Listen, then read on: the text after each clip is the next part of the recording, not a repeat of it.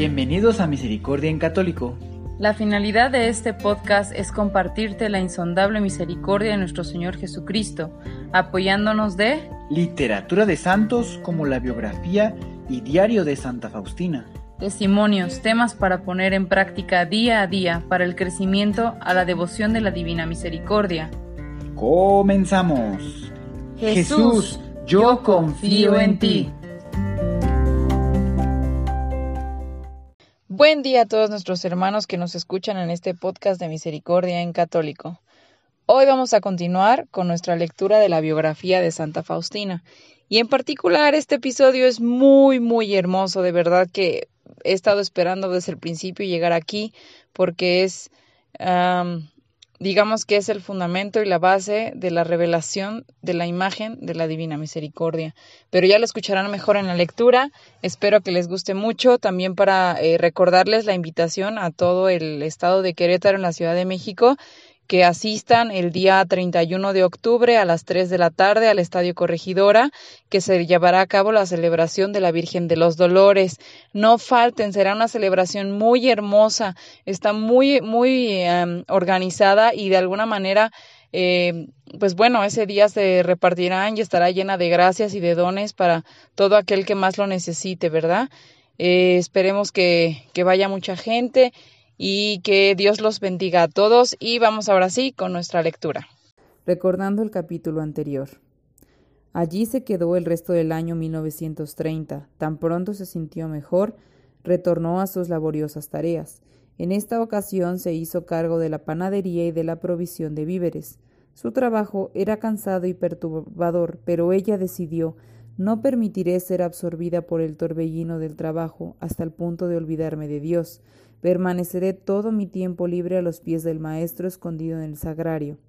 Él ha venido guiándome desde mis más tiernos años. Ahora más que nunca sentía la necesidad de su fortaleza y dirección.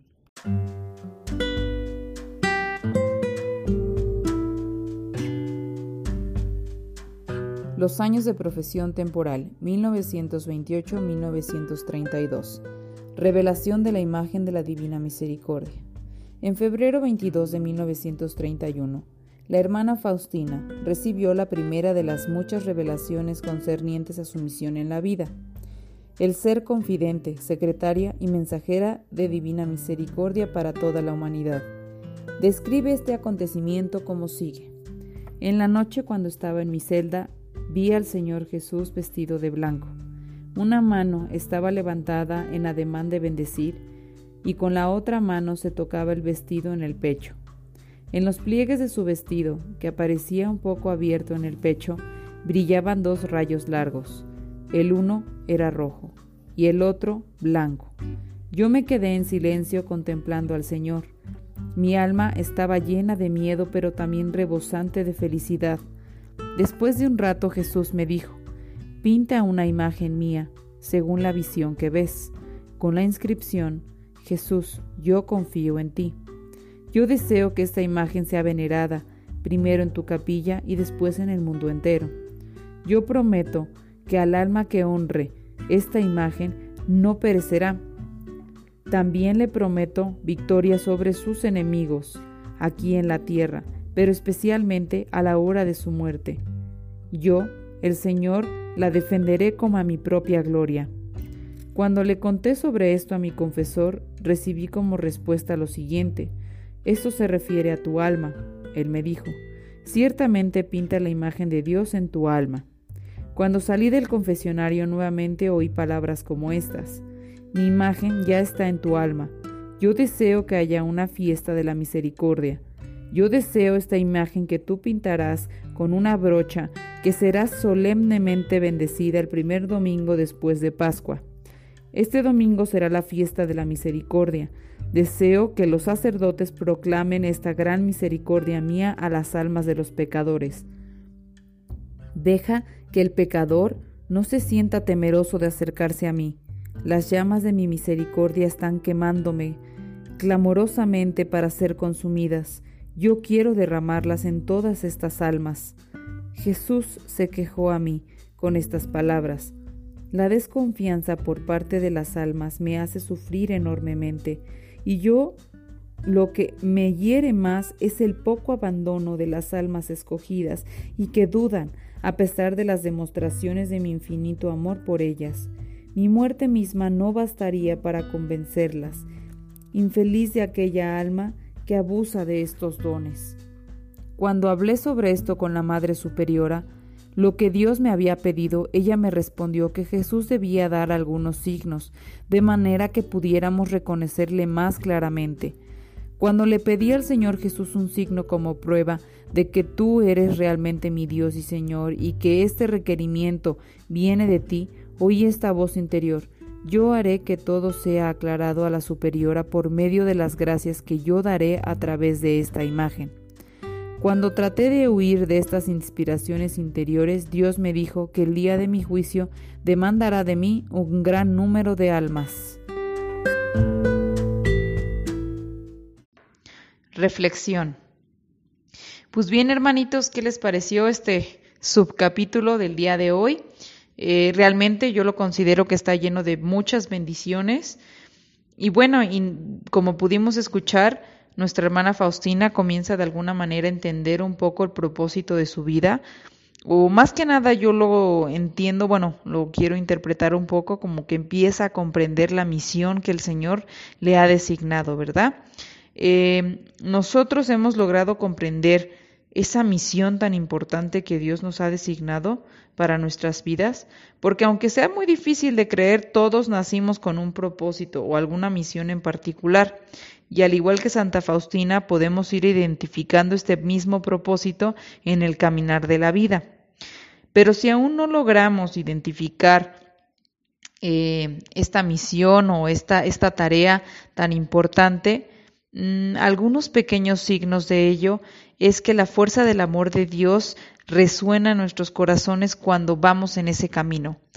Eh, otro signo es aquello que se nos facilita hacer, que se sienta que es tan fácil y sencillo de realizar como si ya lo llevasen haciendo por siglos. Cuando algo sientan ustedes que, es, que es, simple, que es sencillo, que, que es, es, es, es decir, por ejemplo, eh, cuando a una persona se le facilita la cocina, cocinar, preparar comida, tienen sazón, su comida queda rica sin necesidad de alguna preparación o de irse a estudiar gastronomía, mm, de alguna manera es pues una virtud o, o, incluso hasta un don o puede llegar a ser una vocación que Dios ha designado para esa persona. Eh, pero recuerden que Dentro de esto mismo conllevamos a que esa virtud y ese don tienen un propósito y ese es un propósito del servicio a nuestros hermanos.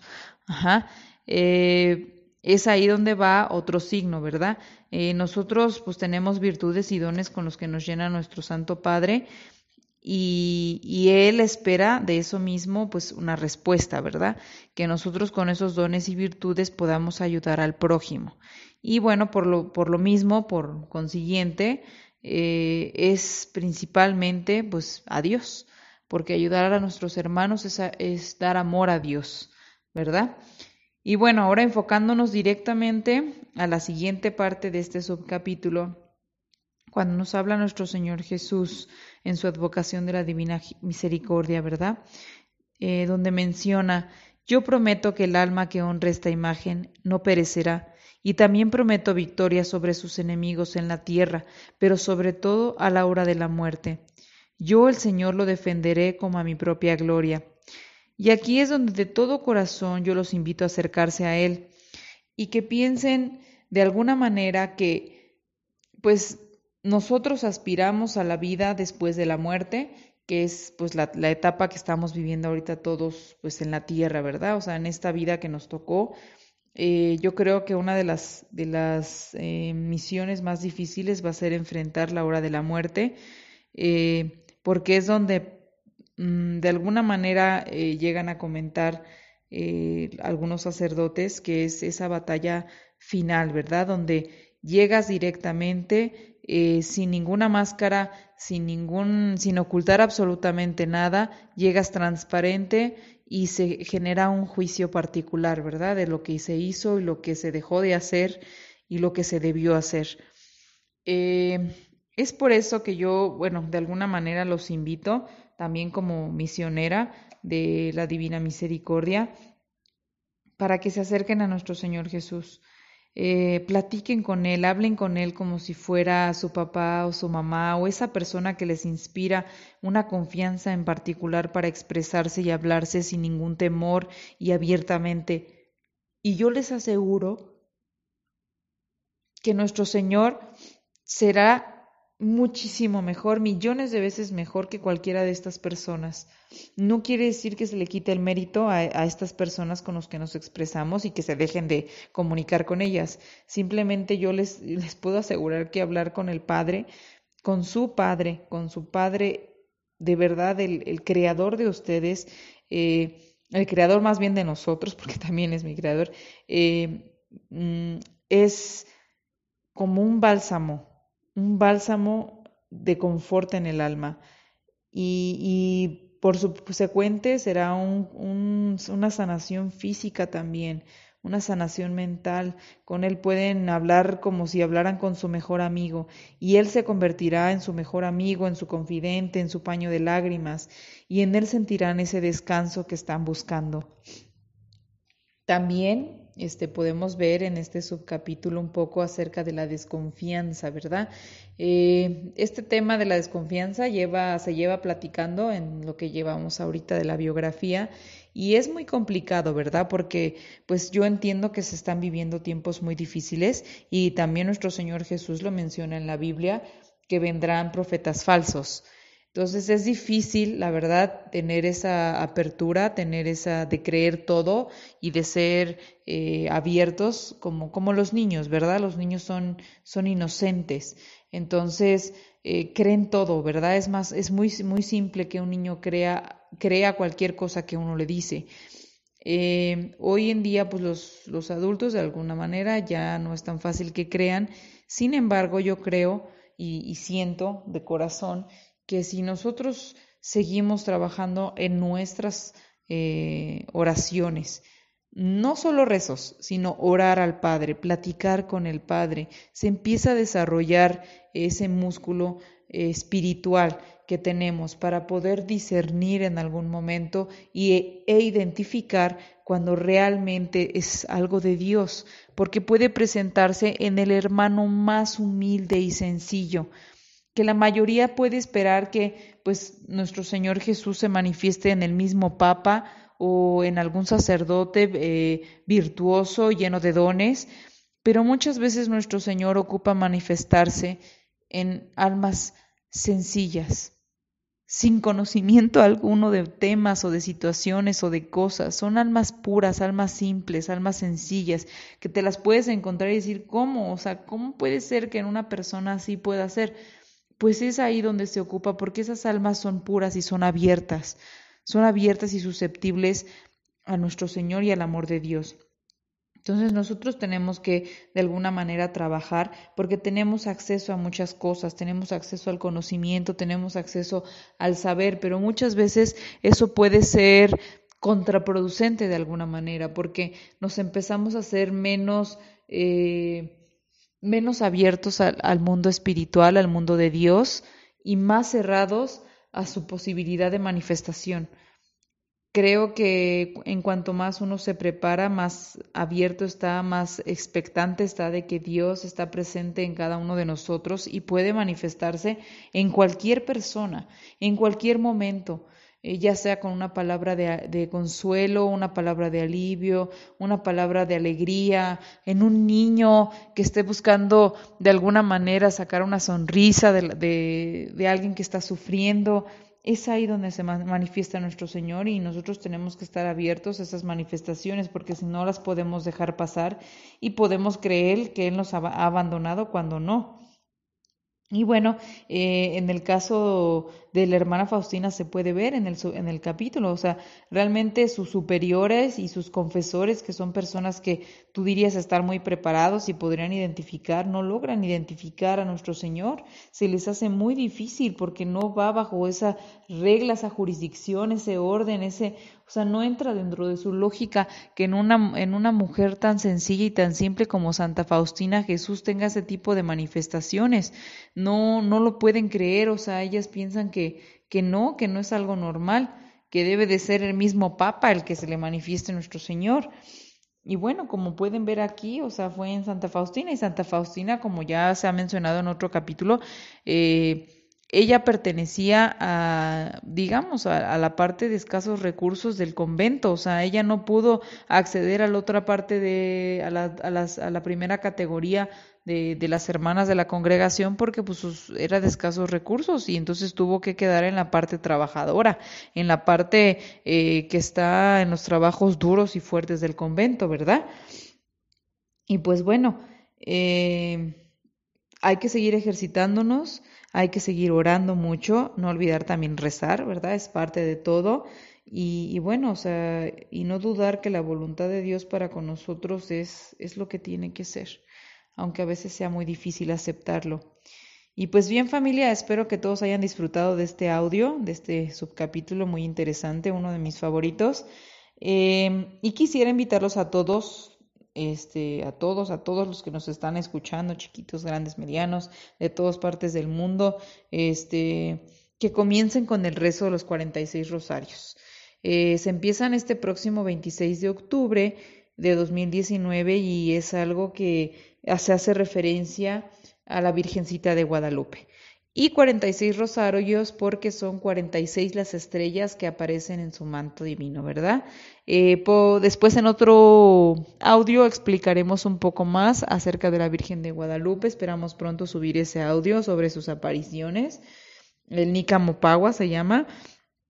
Y este hablaremos de esto y acerca también de pues por qué 46 rosarios, ¿verdad? Un poquito más específico y terminarán estos 46 rosarios, empiezan el 28 de octubre, el lunes 28 de octubre, que creo que cae en lunes, y terminará para su fiesta del 12 de diciembre. Así que los invitamos a unirse a todos en oración y recordar que Dios los ama a cada uno de ustedes, sean como sean y estén como estén, y quiere y busca su felicidad y que estén bien. Que el amor de Dios sea la guía de siempre de sus vidas y de sus familias y que siempre esté con ustedes. Y nos escuchamos en el siguiente audio.